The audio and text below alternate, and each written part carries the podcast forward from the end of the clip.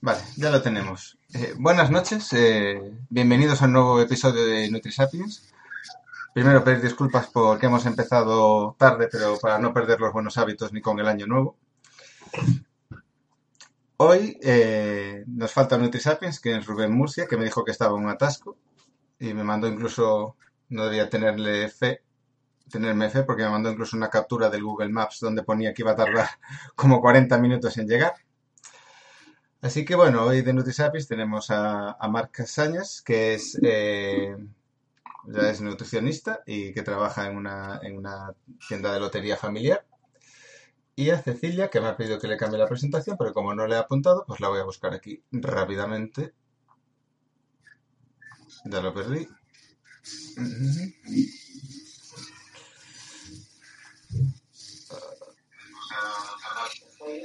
Bueno, Cecilia, que era que estabas, eh, tenías formación en nutrición y estudiante de química, si no recuerdo mal, ¿verdad?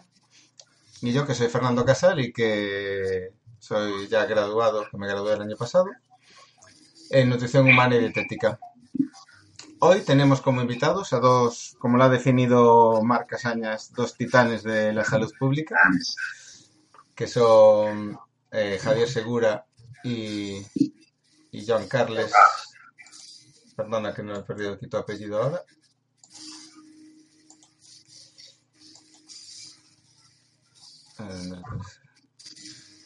Don Carles. No, no, tengo el apellido, perdona. Entonces, eh, bueno, primero pedir disculpas porque no estoy haciendo la mejor presentación del mundo. Y Javier, empezamos por ti. Te presentas y, nos cuentas un poco sobre tu trayectoria por qué, y por qué crees que te hemos invitado hoy a estar aquí en NutriSapiens. Javier, ¿me escuchas? Ah, perdona. Ah, sí, perdona. Muy bien. Hola, eh, buenas noches a todos. Eh, me llamo Javier Segura, soy médico saludista y desde hace 11 años trabajo en el Ayuntamiento de Madrid, en su organismo autónomo que se llama Madrid Salud, eh, a lo largo de un proceso de rehabilitación comunitaria de los centros municipales de salud comunitaria del Ayuntamiento de Madrid. Y eh, bueno, eh, aparte hay algunos y algunas que me conocen por un blog que se llama Salud Pública y otras dudas, en el que comparto mis inquietudes. Eh, muy bien. Y ahora, eh, John, ¿qué nos puedes contar de ti? Bien, yo me llamo Juan Carles Marc, eh, Marc con CH final, lo digo Marc. Eh, soy un mallorquín que vive en Granada, un granadino que nació en Mallorca. Eh, estoy en Granada porque en Granada hay una escuela andaluza de salud pública y vine a hacer un máster y me quedé. Desde entonces, hace ya muchos años, desde entonces trabajo en el ámbito de salud pública con temas eh, sobre el tema de comunicación, equipos, liderazgo, promoción de salud, pacientes, redes sociales, un poco multitasking, que es un poco como soy yo. ¿eh? Va a estar aquí con vosotros y, para hablar y conversar un poco. Perfecto, pues sin más dilación vamos a empezar con las preguntas. Hoy rompiendo la tradición de... No sé por qué no me pone a mi primera plana. Ahí está. Hoy para romper un poco la tradición, eh, Cecilia quiere empezar, no quiere ser la última, así que Cecilia, cuando quieras. Gracias. Buenas noches a todos. Eh, la semana pasada salió en prensa una entrevista eh, al doctor Antonio Dicho Serra y, bueno, una entrevista bastante eh, motivada, por mejor dicho, por la publicación de su libro Si pueden o vayan médico. Bueno, en la entrevista, pues, carga contra la industria farmacéutica, contra el de diagnóstico, en definitiva, contra la medicina mecanicista, ¿no? la que conocemos actualmente. Um, ¿Cómo os tomó a vosotros esa entrevista? Eh, ¿Tuvo alguna repercusión en vuestro ámbito? Y esta pregunta y la siguiente sería, ¿qué opinión tenéis al respecto?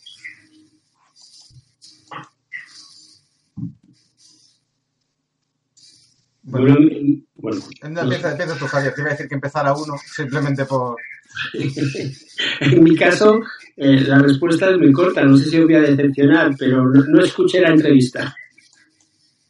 Bueno, ¿y cuál es tu opinión? Eh, a ver, en definitiva lo que habla es sobre diagnóstico, sobre, diagnóstico, eh, sobre la medicina preventiva, ¿no? Mecanicista, digamos, sobre el exceso de, de medicación, de entrenamientos, ¿no? ¿Sobre esto tendrás alguna opinión? Bueno, eh, si lo que eh, me, planteas es si la medicina, aparte de ser una ciencia y una práctica que puede eh, curar, puede tener daños, eso no es algo nuevo y es algo en el que se viene insistiendo desde el propio nacimiento casi de la, de la medicina. Tal vez en los últimos tiempos estamos más preocupados por esa capacidad de daño por eh, todo el potencial de la maquinaria diagnóstica y farmacéutica y por eh, una cierta cultura en el que el consumo de, cierta eh, medicina, de cierta oferta médica puede, puede dañar más que beneficiar. Para eso hay una, bueno, hay toda una, una línea dentro de la prevención, nosotros somos alumnistas, que es la prevención cuaternaria, que lo que pretende precisamente es eso, es decir, prevenir eh, enfermedades que están eh, producidas por el, eh, por el propio sistema sanitario. También es verdad que estamos en un momento, tanto profesional como institucional, en el que hay, hay una cierta desconfianza de las, eh, digamos, de las autoridades, incluso de las metodologías y las, eh, las reglas que hasta ahora eh, determinaban lo que era científico, lo que no era científico, etcétera. Para eso, bueno, hay una medicina se llama medicina basada en la evidencia, que hace 10, 20, 30 años era como el patrón por el cual casi todos los médicos y médicas nos, nos regíamos.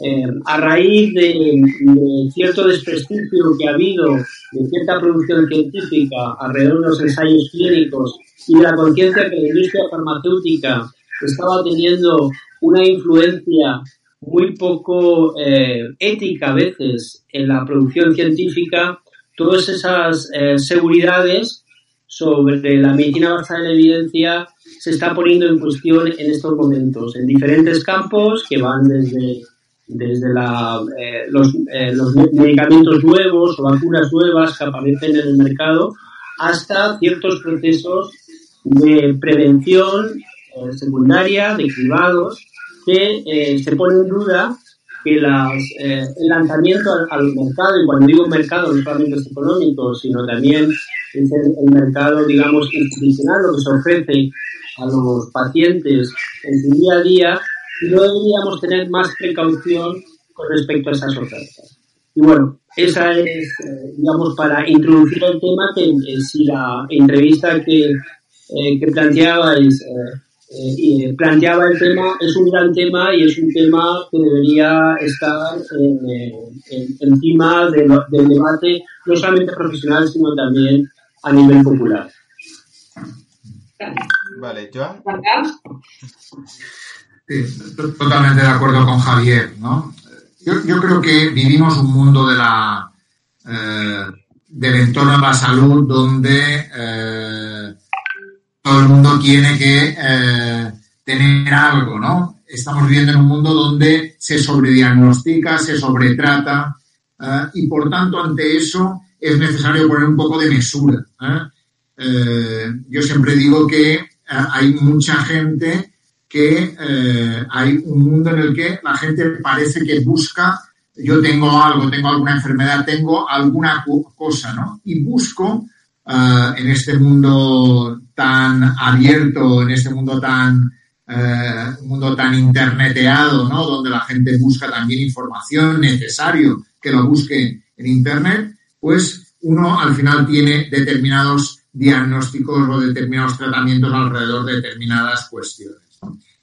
Yo creo que esto además influye en, eh, los sanitarios, ¿no? que a veces ante la presión de gente que va a, las consultas, pues al final también tiene una, uh, una sensación que diagnosticar y tratar uh, más de lo que realmente deberían hacerlo. ¿no? Por tanto, yo siempre digo, hay que ir poco al médico. ¿no? Cuanto vas más al médico, peor, quiero decir. Peor porque muchas veces te van a intentar, te van a tratar algo que no tienes o te van a intentar, si tú pides una prueba, seguro que te va a salir algo que realmente tiene poca importancia, pero probablemente tú se la vas a dar y a partir de ahí eh, creo que entramos en una dinámica negativa para, para cualquier persona, muy negativa, negativa para el sistema sanitario, ¿no? Por tanto, eh, ¿qué es lo que yo digo? Lo importante que es eh, buenos estilos de vida, buenos estilos, yo creo que esa es la clave, buenos estilos de vida, ir a hacer ejercicio físico, comer una comida lo más adecuada posible, eh, no fumar, eh, elemento muy importante, beber poco alcohol o, nada, y esas cosas probablemente ayudarían a tener más salud y a no tener que ir tanto a buscar diagnósticos y tratamientos que muchas veces lo que son son sobrediagnósticos o sobretratamientos. ¿Cómo es veis el tema? Eh, es que salió hace poco también publicado en prensa sobre, digamos, eh, una sobreutilización masiva de ansiolíticos. ¿Cómo veis vosotros el panorama con los pacientes? Eh, ¿Realmente lo veis? ¿Es destacable el aumento de los ansiolíticos? ¿Realmente la gente tiene ansiedad como tal? Bueno, sí, sí. Bueno, si quieres, No, el, el, uso de los, de los ansiolíticos en España llevamos mucho tiempo con estadísticas que realmente ponen los pelos de punta. Hay una tendencia creciente a uso de ansiolíticos, también antidepresivos, y eh, ha estado, por ejemplo, muy eh, eh, temporalmente también muy relacionado ese aumento con los años de la, de la crisis económica y financiera. Cuando llegó la crisis en el año 2008, los que estábamos, veníamos en ese momento de la epidemiología social y estábamos manejando previamente bases de datos, estábamos esperando cuál era el impacto de la salud de la crisis económica. Nos venían noticias de Grecia en el que habían aumentado los suicidios, habían aumentado eh, algunas otras eh, patologías y eh, estábamos pensando cómo iba a impactar la crisis en España, ¿no? Desde ese punto de vista, al final, lo que quedó muy claro es que lo, había impactado la crisis, y, es decir, el empeoramiento de las condiciones de vida de la población en la salud mental, es decir, había habido mayor demanda de servicios de salud mental, tanto en atención primaria como en, los servicios especializados, y claramente había un aumento de los, eh, del consumo de psicofármacos. Hay muchas, ya que antes hablábamos de evidencias, hay muchas evidencias científicas que relacionan el consumo de, psicofármacos con, eh, con condiciones de vida eh, malas, tanto a nivel individual, en el sentido de, de desempleo, en el sentido de, problemática familiar, social, etcétera, es decir, eso no es nada nuevo, ¿no? Pero además, en el caso español, y no solamente en el caso español, en otros, eh, en otros países pone en evidencia eh, cómo responde el sistema de salud, el sistema sanitario a la problemática de salud mental. Cuando hay una demanda, cuando hay una, hay una situación de ansiedad, de estrés, de depresión, cómo se responde. ¿no? Y sabemos que eh, la, la, atención de salud mental es todavía una de nuestras asignaturas pendientes en nuestro sistema. Es decir, a pesar de que sea eh, se ha hecho mucho, eh, se ha avanzado mucho en la despsiquiatrización, en la, en la creación de redes de servicios de salud mental. Todavía la atención de salud mental, cuando uno llega a la puerta de entrada, que es la atención primaria, es muy eficiente. Es decir, muy eficiente empezando por el tiempo que le puede dedicar el profesional de atención primaria a escuchar a una persona y a intentar explorar qué hay detrás de ese síntoma de ansiedad o de depresión si es insuficiente para problemas teóricamente no mentales, físicos, para el caso de problemas de salud mental o situaciones de salud mental, sin utilizar la palabra problema, es todavía más necesario, eh, es más eficiente esa atención. Eh, la posibilidad de derivación, por lo menos en la comunidad donde yo estoy, en la comunidad de Madrid, a los servicios de salud mental eh, especializados. Parece que. Ah, parece que se ha cortado. Javier. Hola. Sí, parece que. Javier. Sí, parece que ha tenido un problema con la conexión. Eh, Joan, ¿contestas tú entonces? yo, yo añadiría, añadiría alguna cosa a lo que comentaba Javier, ¿no? que, con el que estoy totalmente de acuerdo. ¿no? Yo creo que va a ser un poco monólogo, porque Javier y yo estamos muy de acuerdo en muchas de las cosas eh, que planteáis. ¿no? Eh, hay una cuestión. El 15,5% de la población general española eh, está tomando ansiolíticos. 15,5%. Tres puntos más que la media europea. duplica lo que se consume eh, o lo que se consume en Alemania. Realmente eh, son unas cifras que hacen pensar dos cosas. Una, eh, cómo es el abordaje, cómo es la situación, el abordaje de, las, de, la salud mental en España. sea Javier, yo creo que se han hecho muchas cosas, se han mejorado muchas cosas, se han avanzado muchas cosas, se ha despsiquiatrizado muchos aspectos, pero seguimos con muchos déficits. Y probablemente en esa historia de lo que decíamos antes del sobrediagnóstico, el sobretratamiento, el tema de los ansiolíticos es un elemento que marca, eh, marca de forma muy importante esta historia. Por tanto, cuidado con el consumo. Consumimos demasiados ansiolíticos, se consumen demasiados, por tanto, se recetan demasiado eh, de alguna forma. Y, eh, y también hay que entender que el abordaje de la salud mental hay que trabajarla desde otras perspectivas, ¿no?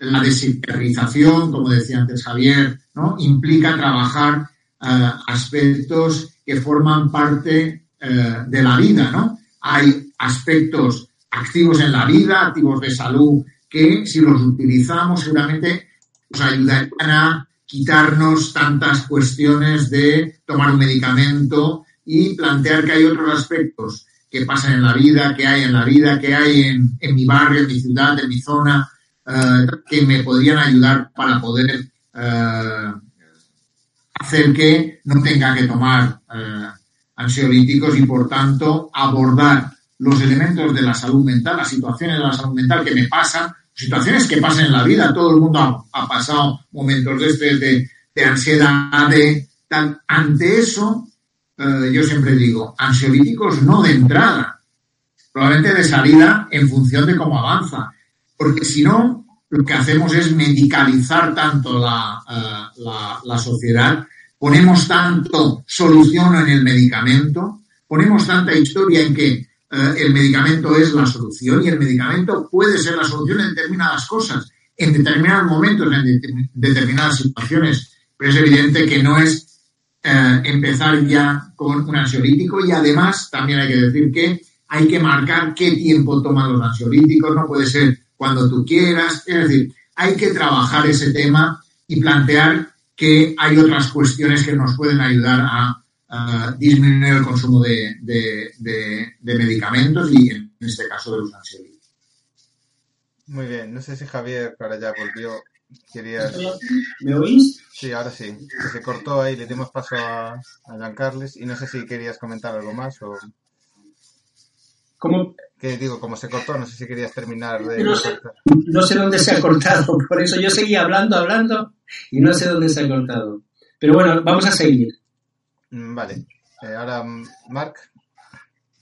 Vale, sí, yo tengo dos preguntas. La segunda es más de, de interés propio para saber vuestra opinión. La primera que haré, es la que me gustaría que, bueno, que si os queréis extender todo lo que queráis, bueno, hasta que salga o no, pero sería sobre eh, el, el, lema, a, a, mi entender, de salud en todas las políticas, eh, escuchar vuestra opinión desde, desde ambos lados eh, ¿cómo crees que se puede implementar o qué dificultades surgen? Por ejemplo, salud en todas las políticas, eh, la definición de políticas es un poco así abstracta. Y cuando se concretiza, la, la política, la contextual, la que hay a nivel, podríamos decir, profesional, desde a nivel estatal, las, las políticas que hay gobernando, ¿Qué pasa cuando a veces parece que como te dificultan aplicar ese abordaje de salud en todas las políticas?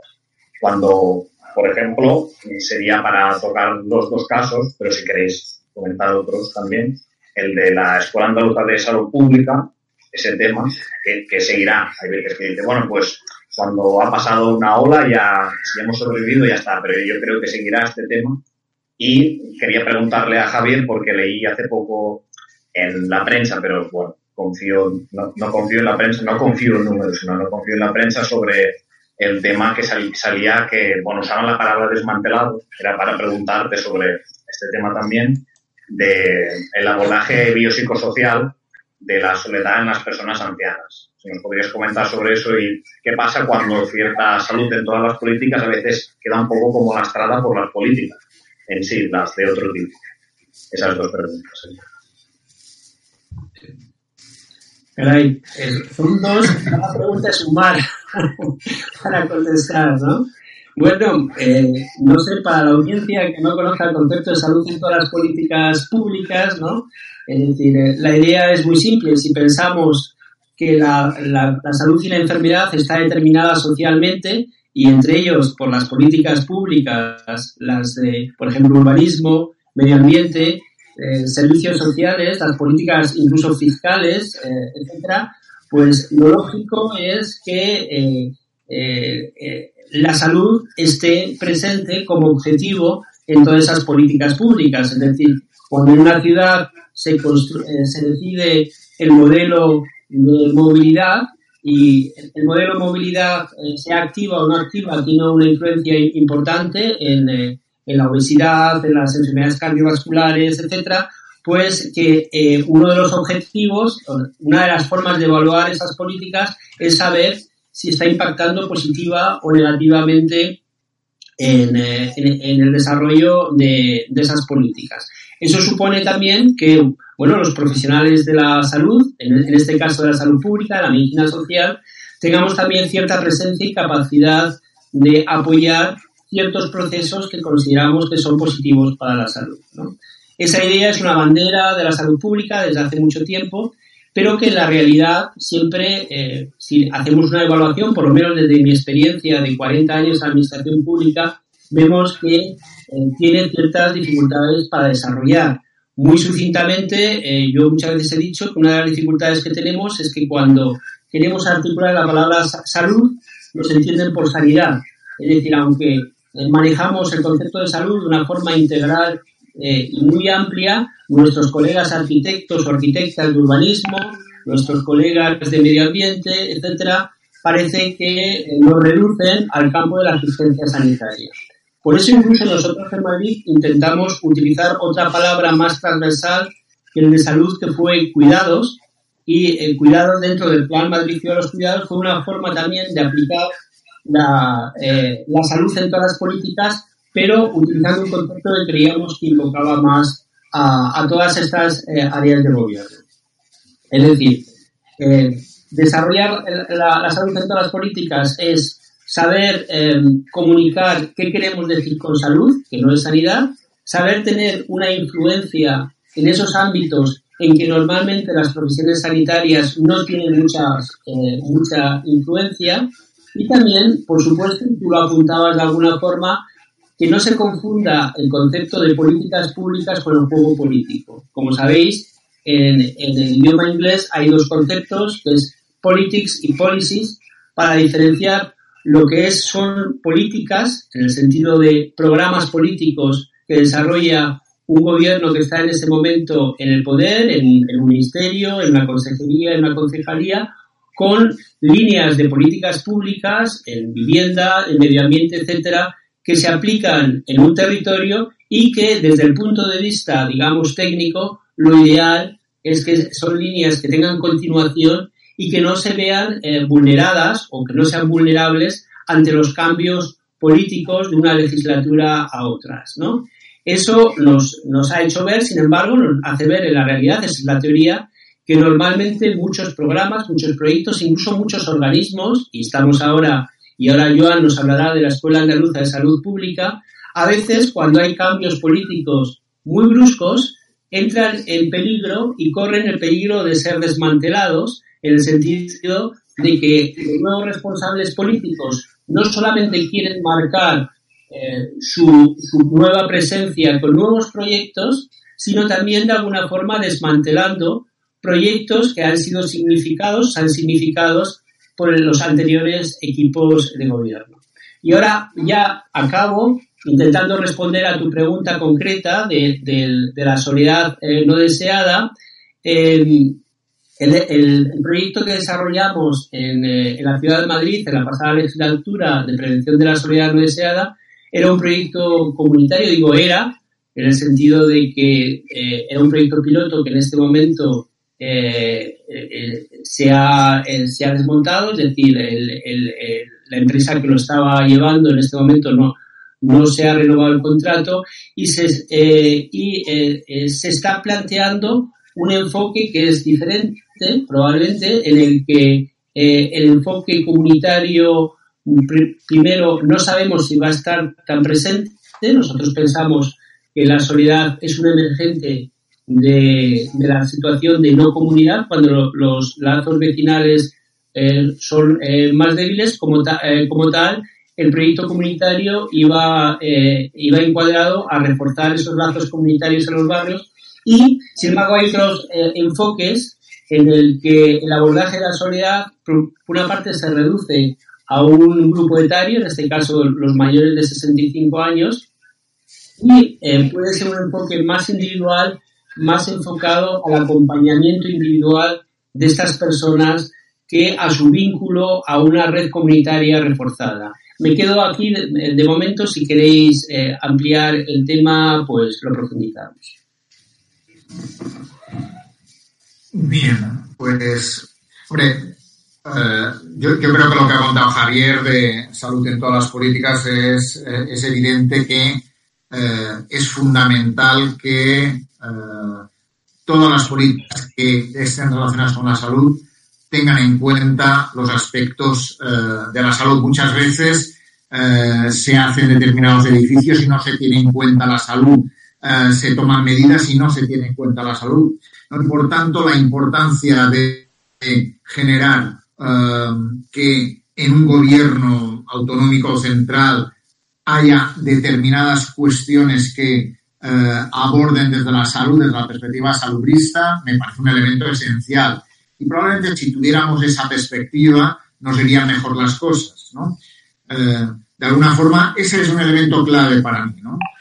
Uh, yéndonos al caso de la Escuela Andaluza de Salud Pública, forma parte de lo que hacen los políticos, ¿no? Las, no, no, no, no la política, eh, no las políticas, una salud en todas las políticas, sino cómo determinados eh, políticos quieren que una institución, una institución que tiene 35 años, una institución que eh, ha generado durante estos años, ha formado a 200.000 personas o ha generado, ha hecho 2.600 proyectos o ha trabajado en prácticamente todo países de América Latina, creo que no en Cuba, lo digo porque algunos nos, eh, creo que no en Cuba, pero me parece que en el resto eh, hemos trabajado.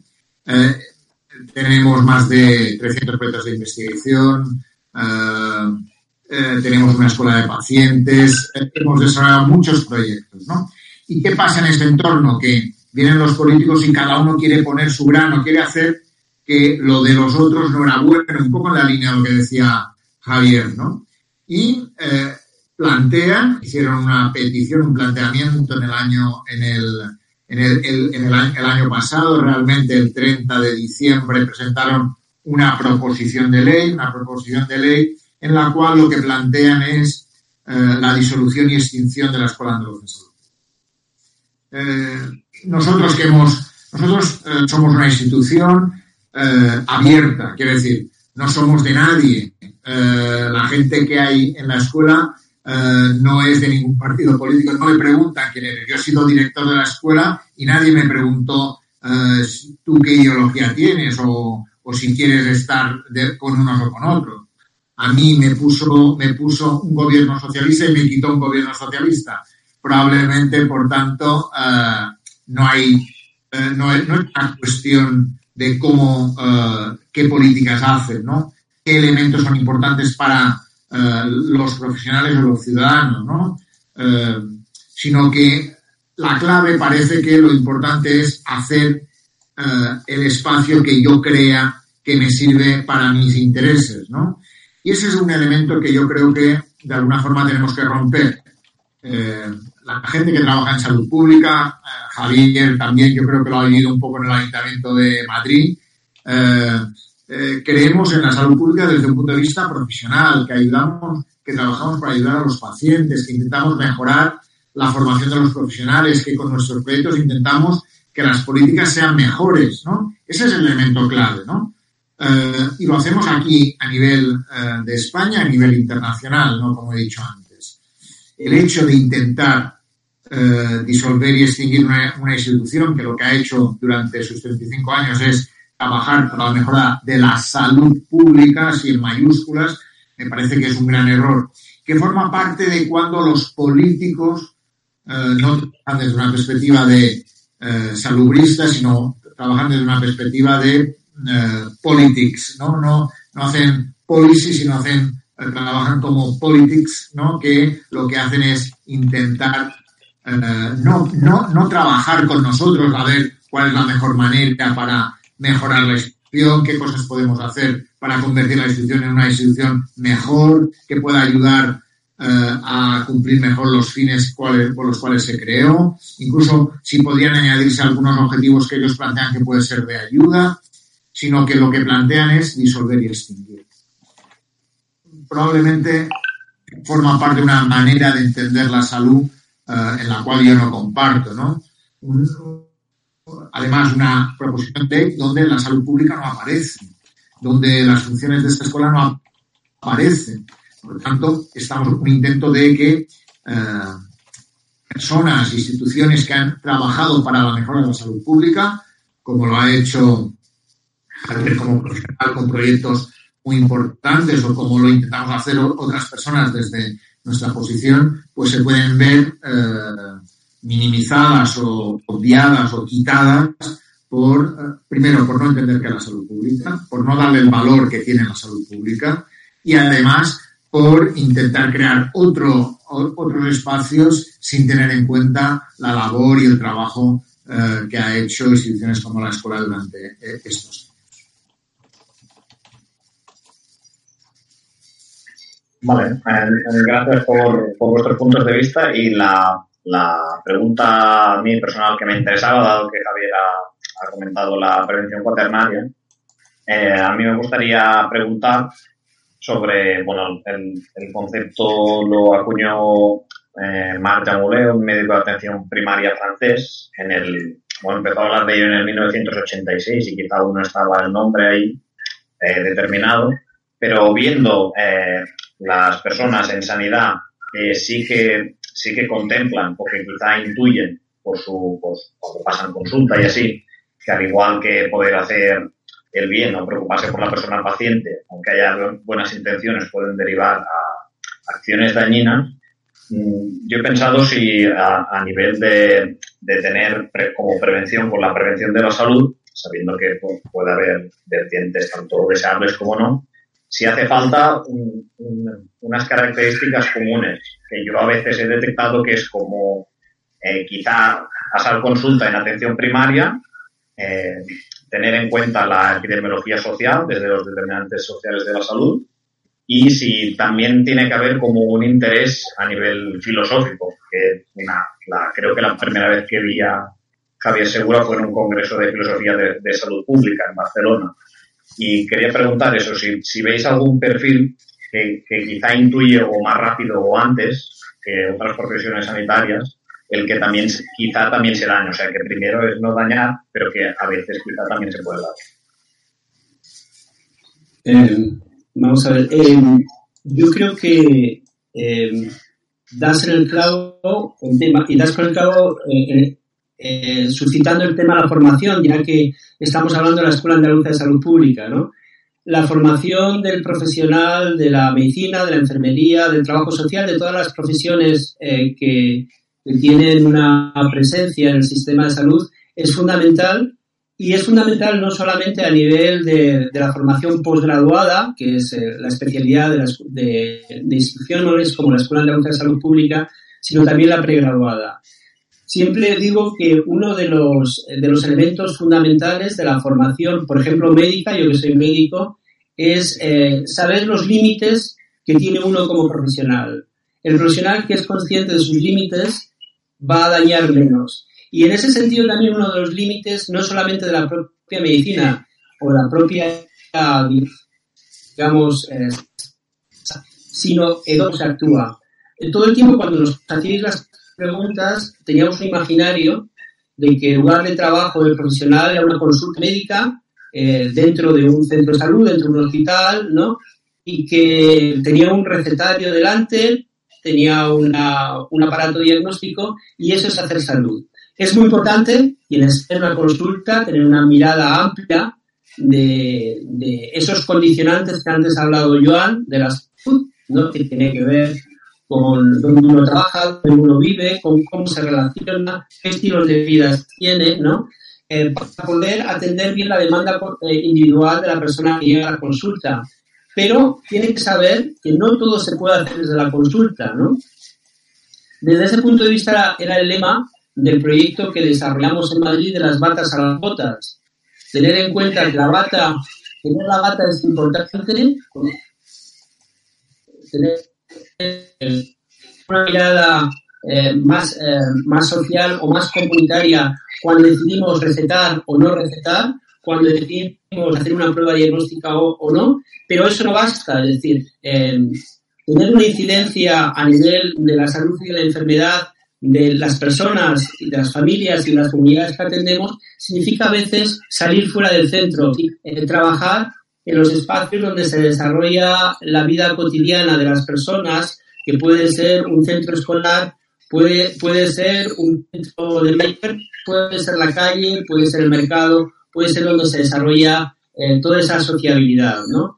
Eso significa también repensar el sistema sanitario, un sistema sanitario que no dañe no solamente es aquel que se piensa dos veces lo que tiene que recetar, es un sistema sanitario que no solamente basa su acción en profesionales que están sentados en la silla detrás de una mesa y esperando que entren pacientes, ¿no? Es decir, tenemos, y vuelvo a las evidencias, parece que yo esta, esta noche estoy de evidenciólogo, ¿no?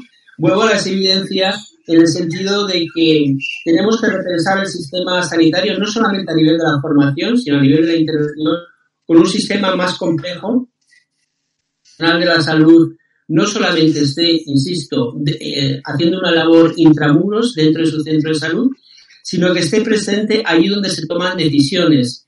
Y cuando digo se toman decisiones pueden ser no solamente las concejalías o las áreas de gobierno donde se elaboran planes de urbanismo, de medio ambiente, de alimentación, etcétera, sino también donde las personas en el día a día, en la calle, de pedir cuentas a sus gobernantes y eh, establecer un tipo de gobernanza como, como eh, de, una forma que no solamente dependa ir cada cuatro años a votar a unas elecciones, en el que eh, son personas que se preocupan por su barrio, por su ciudad, que se preocupan, que tienen a partir de esa identidad de barrio, tienen esa preocupación por los bienes colectivos y son conscientes de que la forma como esos bienes colectivos, como ese eh, entorno donde uno habita esté organizado, va a favorecer que esté más sano o menos sano o que viva más o menos y de, mejor o, de, peor forma. Por, lo cual, insisto, el tema del daño de la medicina va más allá de, la, de la aplicación de medicamentos y de pruebas diagnósticas y tiene que ver cómo realmente nos planteamos qué le ofrecemos a las personas que acuden a nuestros centros. Eh, eh, yo estoy de acuerdo con la crítica hacia el hiperconsumo eh, médico farmacéutico, pero creo que a veces no es justo. Las personas están demandando aquello que se ha ofertado durante estos años. Les hemos hecho adictos y adictas al, sistema eh, sanitario, ¿no? El, la desadicción no pasaría por, eh, el, el echarles la bronca de lo que consumen y lo que frecuentan, sino la desadicción pasaría por ofertarles otra cosa. Totalmente de acuerdo, Javier. Eh, pero para eso, para poder eh, recetar otras cosas, recetar entre comillas otras cosas, es necesario, eh, una, tener una mentalidad abierta. Yo tengo que pensar que puedo hacer otras cosas, ¿no? Que la solución no es solo el medicamento o no pasa por un diagnóstico y un tratamiento, sino que probablemente eso implica tener eh, un cambio eh, en la forma de hacer y de pensar que nos podría ayudar. A mí, un, ir con un ejemplo. ¿no? Eh, es un ejemplo mm, que sale, que nace desde los servicios, ¿no? y que forma parte de, o que está cada vez, forma parte de la actividad que puedan hacer y que pueda ayudar a cambiar esa visión de, eh, del mundo sanitario, de la relación incluso eh, profesional sanitario-paciente, médico-paciente, en, eh, y en cómo yo puedo mejorar mi salud. Y, voy a, contar el ejemplo, uno de, de, los proyectos en los cuales yo hoy trabajo, trabajo más, principalmente es, es una escuela de pacientes. Una escuela donde los profesores y profesores de esta escuela son pacientes, por tanto, que han tenido una enfermedad, una enfermedad crónica normalmente, y que, una vez formados, son capaces de ayudar, ayudar a otras personas que tienen esa misma enfermedad en aspectos de la vida cotidiana, no en aspectos del medicamento que tienen que tomar. No, no, no se meten en el diagnóstico de la enfermedad, pero sí que trabajan en una perspectiva más social, más comunitaria, más de tú a tú, más de pensar que eh, quien ha pasado por una enfermedad igual que tú tiene elementos de su práctica diaria que además eh, se refuerzan por la formación que he recibido, que me pueden ayudar para mejorar mi manera de abordar esa enfermedad.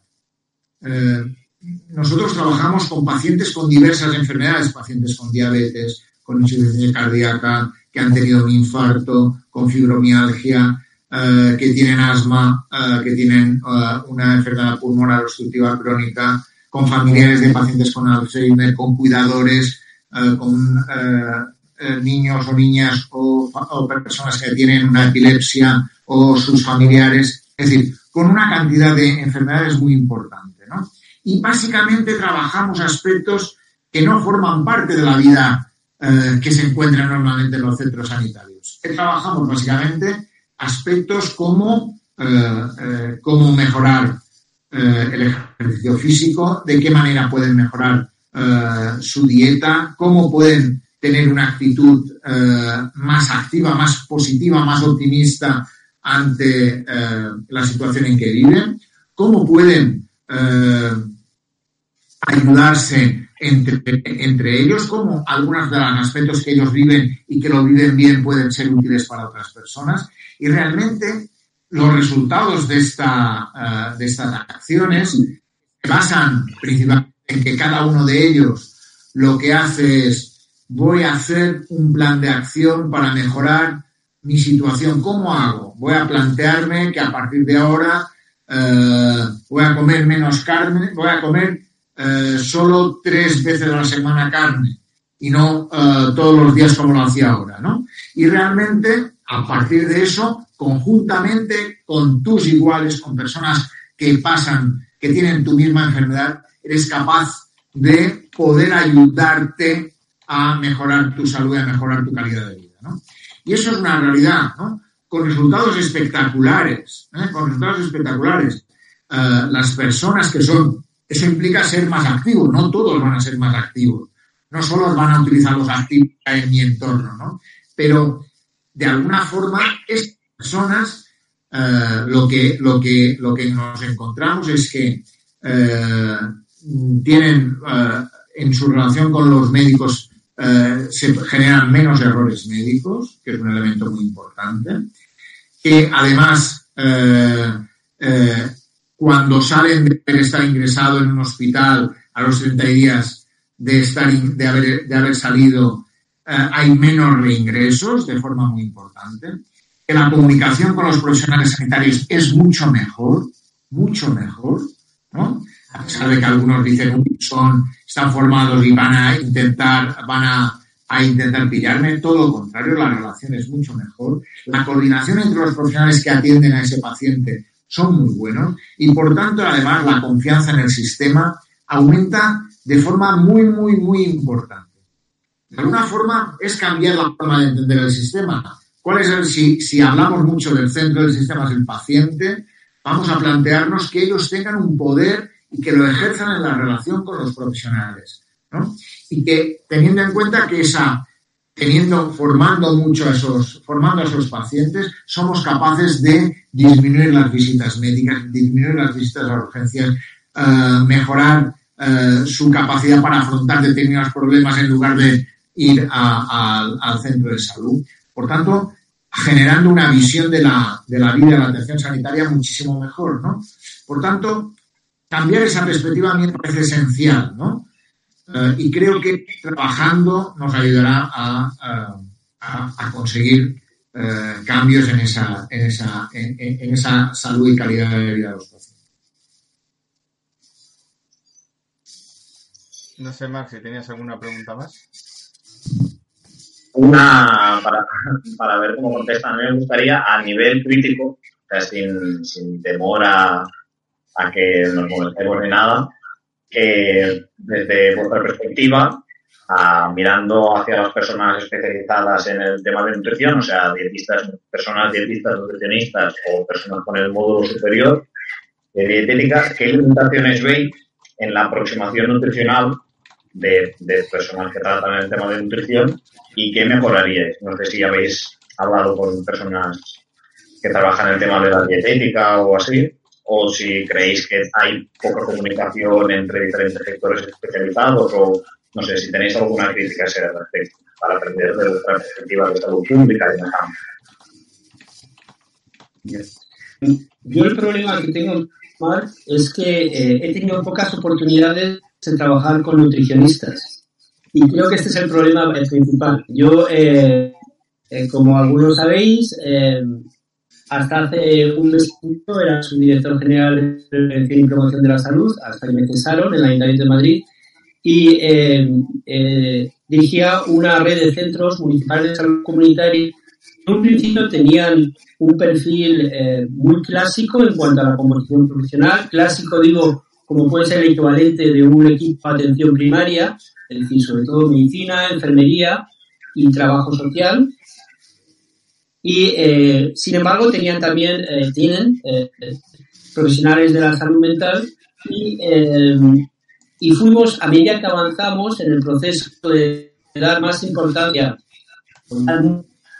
importancia de intervención comunitaria, a ese proceso que yo antes llamaba de las batas a las botas, en el que eh, no solamente trabajamos como decía antes Joan, sino que nuestra idea desde la prevención y la promoción de salud es trabajar con ciudadanos y ciudadanas, ¿no?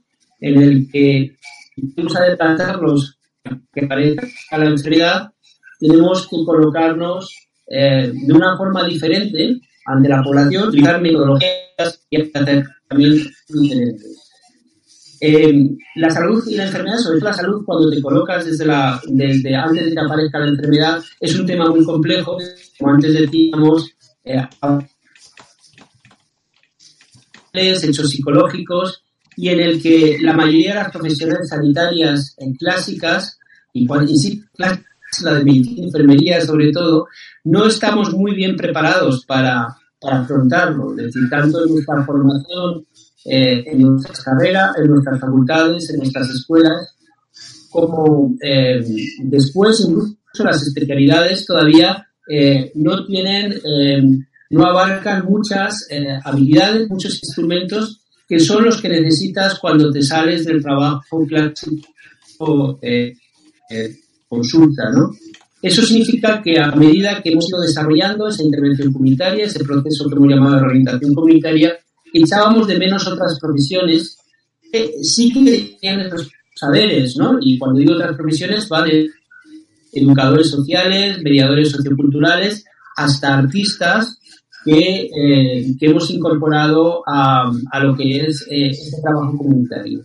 Y concretamente, eh, en una institución que no somos originales, y antes lo mencionaba y lo mencionaba Joan y mencionáis vosotros, el tema de la alimentación y la actividad física es un tema fundamental para ganar en salud en los, en los eh, territorios, en nuestras ciudades, nos encontramos que eh, los profesionales que saben sobre eso, y me refiero a los, a los técnicos en educación física, en deportes, pero también a los nutricionistas, normalmente no están presentes en estas, eh, en estas instituciones, en este hemos, eh, hemos tenido la suerte de colaborar a nutricionistas, pero a partir de becas, becas de formación y nuestra idea sería que en el futuro nutricionista formara parte de los, de los equipos eh, de salud igual que, insisto, un técnico de educación física o puede ser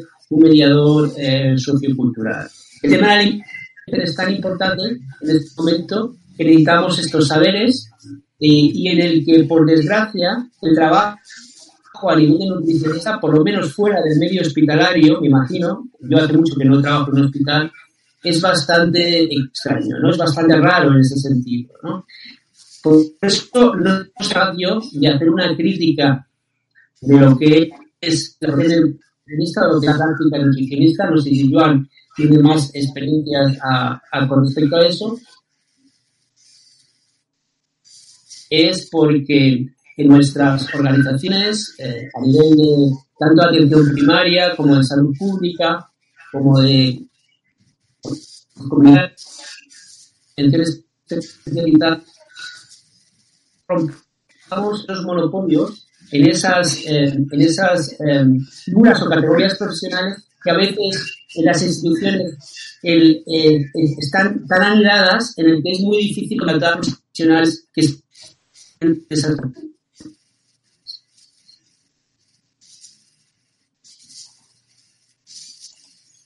Parece que tenemos cortes otra vez, Javier. Eh, Joan, continúas tú, por favor. Eh, a ver, a mí me parece que ya he acabado. Ah, vale, vale. perfecto. Vale, perfecto. No, yo, yo eh, a ver, eh, nosotros, yo tengo una visión del nutricionista eh, como, una, como un profesional que, con los cuales eh, yo trabajo. Eh, lo digo por antes que decía Javier que él no tenía experiencia en ese sentido. yo trabajo con nutricionistas. básicamente, nosotros trabajamos con nutricionistas en un nivel de cómo mejorar las dietas que hacen, las recetas, diría yo, las recetas que hacen los pacientes, ¿no?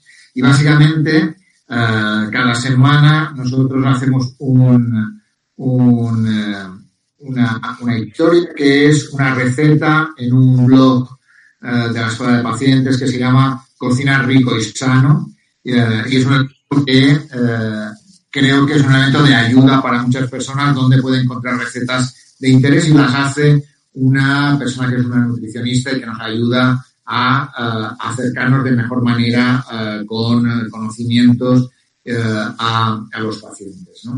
Creo que es un elemento esencial, ¿no? porque de alguna forma ayuda a plantear aspectos que muchas veces no los tenemos en cuenta. También nosotros trabajamos en un ámbito a lo mejor un, poco específico y que es alrededor de eh, las alergias alimentarias, ¿no? que de alguna forma necesitan, eh, tanto en los centros escolares como en, los centros hospitalarios, donde tal, algunos elementos a tener en cuenta para poder minimizar el riesgo de poder tener algún problema alrededor de esas alergias alimentarias. Digo eso como un elemento inicial para poder pensar eh, que desde mi punto de vista el nosotros somos muy de sumar. La clave es que eh, quien pueda ayudar a todo ese proceso de trabajo eh, que hacemos con la ciudadanía, desde una perspectiva de salud social y abierta y comunitaria, pues probablemente podemos conseguir mucho más. Por tanto, yo parto de ese principio. Eh, pacientes profesionales, eh, ciudadanos, asociaciones, sociedades científicas, también, ¿por qué no?, directivos, incluso diría políticos, podrían ser un elemento esencial para poder trabajar en una visión más amplia, más social, más abierta de eh, la salud pública en general. ¿no? Y en ese sentido creo que el papel de los nutricionistas también pueden ayudar. Creo que también hay que poner algún pero, ¿no? Digo pongo peros porque eh, en ese sentido de que hay, de tanto en tanto aparece el que eh, lo sabe más que tú y que plantea cosas que son estrombóticas. En el campo de la nutrición podemos pasar de A a B demasiado rápidamente. Vemos eh, situaciones que antes eran buenas ahora son malas, ¿no? Y por tanto, yo creo que a mí me, me, gusta pensar en que si trabajamos más con evidencia, nos ayudará a conseguir unas, eh, unas soluciones mejores para todos, ¿no? Por tanto, eh, no inventemos la pólvora, no planteemos el modelo o la dieta tal, sino hagamos elementos que nos ayuden a hacer el día a día, que mejoren eh, nuestra, nuestra dieta, nuestra, nuestra relación con, con, la, con nuestra alimentación, que es un elemento fundamental para la vida, para la salud, ¿no? Y que, por tanto, y que trabajemos todos conjuntamente no hagamos cada uno la guerra por nuestro, nuestra cuenta, sino que ayudemos entre unos y otros a poder trabajar. Y además, dando poder cada vez más a la ciudadanía. La clave que mejorar eh, eh, la, la, salud de una comunidad, de una población, de un barrio y tal, va muy ligado a que ellos se sientan protagonistas de su historia, ¿no? Que les demos elementos para que lo hagan, ¿no? Que no eh, tengamos una actitud tan paternalista como tenemos siempre, ¿no? Que pensamos que nuestra receta, no solo eh, no solo recetas de alimentación, sino nuestra receta en general es la mejor y es la que nos ayuda, ¿no? Probablemente cada uno de nosotros podemos aportar cosas para mejorar nuestra salud. Y en ese sentido, dar pie a que esas personas sientan que pueden hacerlo que les damos los elementos para poder hacerlo, que nosotros ayudamos, apoyamos, estamos cerca, eh, eh, podemos responder si nos preguntan, pero que de alguna forma hacemos que entre todos construyamos un elemento, un barrio más saludable, una ciudad más saludable, un entorno más saludable, un colegio más saludable, porque entre todos ponemos algún elemento de ayuda. Pero la clave es que pensemos que el poder en ese sentido lo tiene que obtener eh, el ciudadano de a pie, la ciudadana de a pie. Eso es lo que de alguna forma nos ayudará a crear y sostener un elemento eh, con menos sobrediagnósticos y menos sobre tratamientos, que es verdad, como decía Javier, que eh, en eso yo no, no, no, no culpo a, a, un paciente o un ciudadano. Yo voy y, busco lo que la mejor de las retenciones para mí. Si en lugar de recetar siempre eso que eh, recetamos, pensamos en otras cosas, lo hacemos compartimentadamente o conjuntamente con otros, probablemente obtendremos mejores soluciones. Y yo creo que por ahí hay que buscar vías para poder conseguir. Muy bien. Como ya vamos casi camino de la hora, me gustaría meter alguna de las preguntas de Rubén, aunque prácticamente se han contestado todas porque iba muy la línea de las que ya se hicieron. Pero me gustaría realizar una que es bastante corta y la voy a leer. Importancia de las redes sociales en salud pública. Ejemplo en el sector de la nutrición. Hay más disputas que otra cosa, incluidos los que lideran nuestro sector. ¿Cómo creéis que se debería divulgar en redes? Perdona, no, he entendido la pregunta. ¿La puedes repetir? Por supuesto. La pregunta es, ¿cómo creéis que se debería divulgar en redes sociales? Con cuidado. las redes sociales en este momento es una plataforma que es, eh, es hermosa en el sentido que no tiene filtros, sí, en algunos, y, tiene ese tipo de no digamos, de elemento transversal, pero también precisamente los filtros eh, pueden eh, eh, competir de alguna forma o pueden estar al mismo nivel informaciones que desde el punto de vista técnico o desde el punto de vista, si queremos, científico, a mí me gusta utilizar la palabra científica.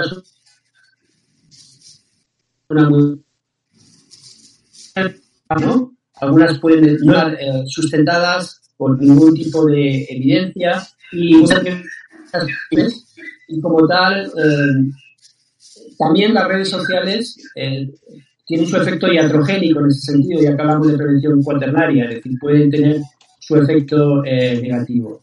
Entonces, una cosa es que uno sea un particular, otra, una cosa es que uno sea un profesional, y otra pues, es que uno una eh, forme parte de una institución a, la hora de difundir información. Entonces, cuando hablo de redes sociales, hablamos de redes sociales, además cada una es diferente. No es lo mismo, por ejemplo, una red como Twitter, que lo que puede ser una red como Facebook o, una, o, la propia otro tipo de instrumentos más institucionales. ¿no?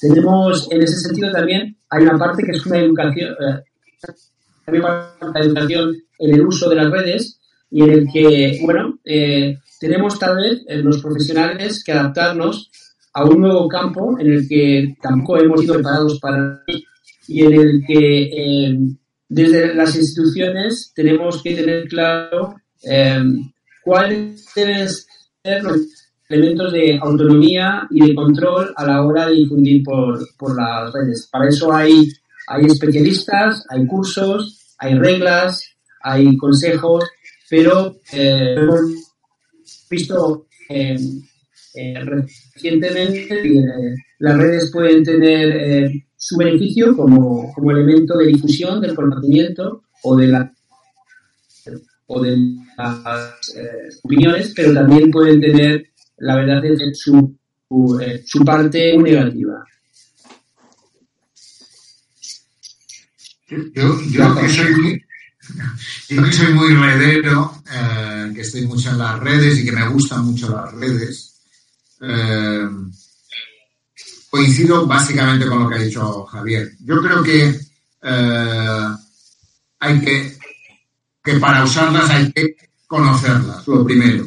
Saber un poco qué es lo que quieres transmitir, a quién lo quieres transmitir y preparar el mensaje, no no, no utilizar la reacción como elemento de eh, trabajar en la red o escribir en la red. Yo creo que hay demasiada gente que utiliza la red. Algunos por una cuestión de, visión del mundo basado en que, en que eh, yo con eso eh, voy, a, voy a ser un influencer y eso es un elemento que, es un problema, ¿no? Creer que quien la dice más gorda, quien la dice más grande, quien la dice tal, va a obtener mm, más seguidores y eso genera mucha reactividad. Eh, hay gente que reacciona a cualquier cosa y por tanto intenta decirle la más gorda para poder llegar a más gente y eso es un problema. Eh, yo creo que eh, hay que pensar antes de, decirlo, hay que escribir y volverlo a leer antes de enviarlo.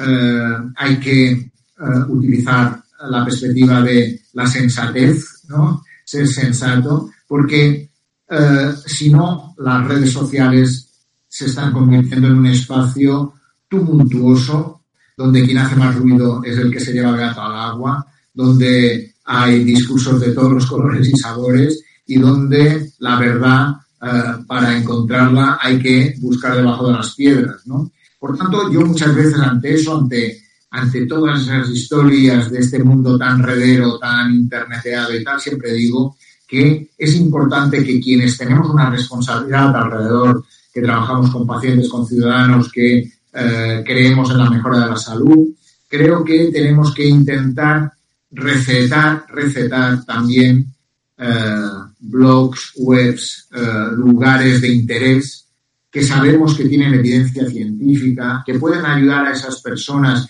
que necesitan encontrar, que no lo encuentran en el sistema sanitario, que no encuentran el profesional que tienen o que, o donde encuentran lo que encuentran no es de calidad suficiente, pues que el profesional que les atiende eh, el, o, con quien tienen relación les receten esos espacios de interés que están basados en la evidencia y que pueden ayudarles a encontrar esa información que necesitan para poder tomar esas decisiones o para poder contrastar las decisiones, la información que le han dado con la que ellos quieren buscar y quieren tener.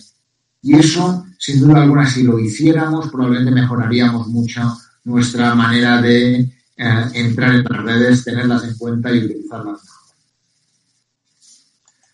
Perfecto. Pues ya para cerrar y para terminar, eh, siempre me gusta pedir a los invitados que nos recomienden alguna lectura de algún libro que esté leyendo o que pueda ser interesante relacionado con la salud, si puede ser.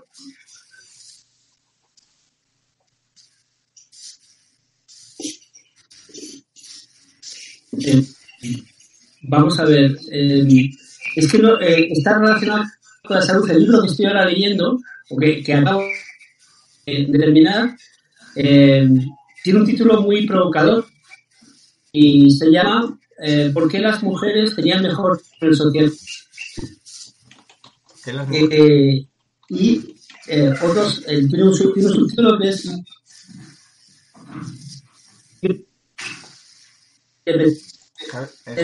¿puedes, repetir, ¿puedes repetir el título que se cortó un poco? ¿No se me oye? Ahora sí. ¿Se puede repetir?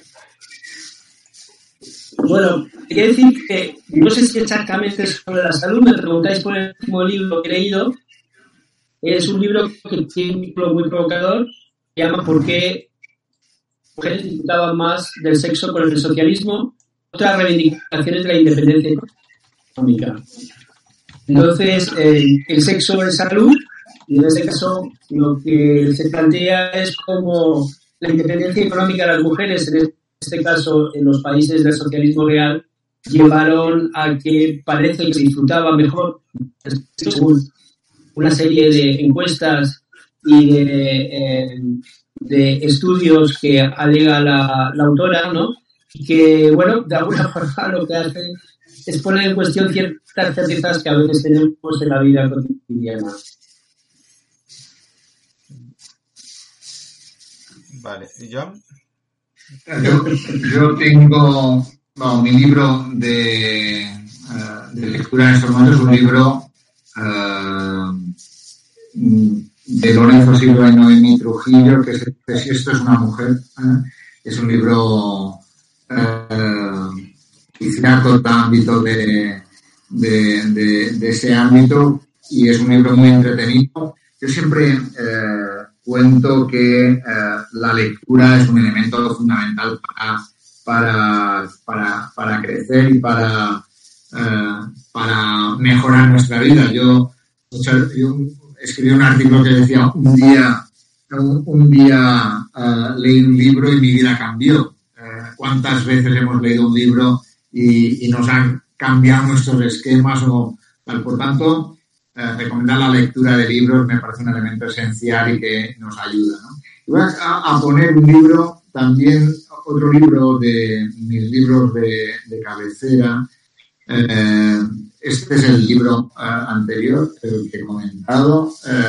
Y, otro de mis libros que, estoy leyendo a, ratos y es Cinco intensidades de, de provisión para una sanidad más valiosa es un libro de, Jordi Varela, 5 por 1, y que, de alguna forma me parece un libro interesante para analizar desde la perspectiva de, una persona, de un médico de familia que, ahora está en, el mundo de la formación y la consultoría, pero que, aborda uh, desde su punto de vista, a través de las cosas que escribe en su blog un poco el valor de los servicios sanitarios, qué valor aportan y es un libro de interés para, entender un poquito más qué es lo que tenemos que hacer habitualmente. Bueno, pues nada más. Muchas gracias por las recomendaciones y por la hora y diez que nos habéis dedicado hoy aquí de programa. Y nada más. Eh, nos vemos en el próximo episodio. Hasta luego. Adiós. Hasta luego. Buenas noches. Muchas gracias.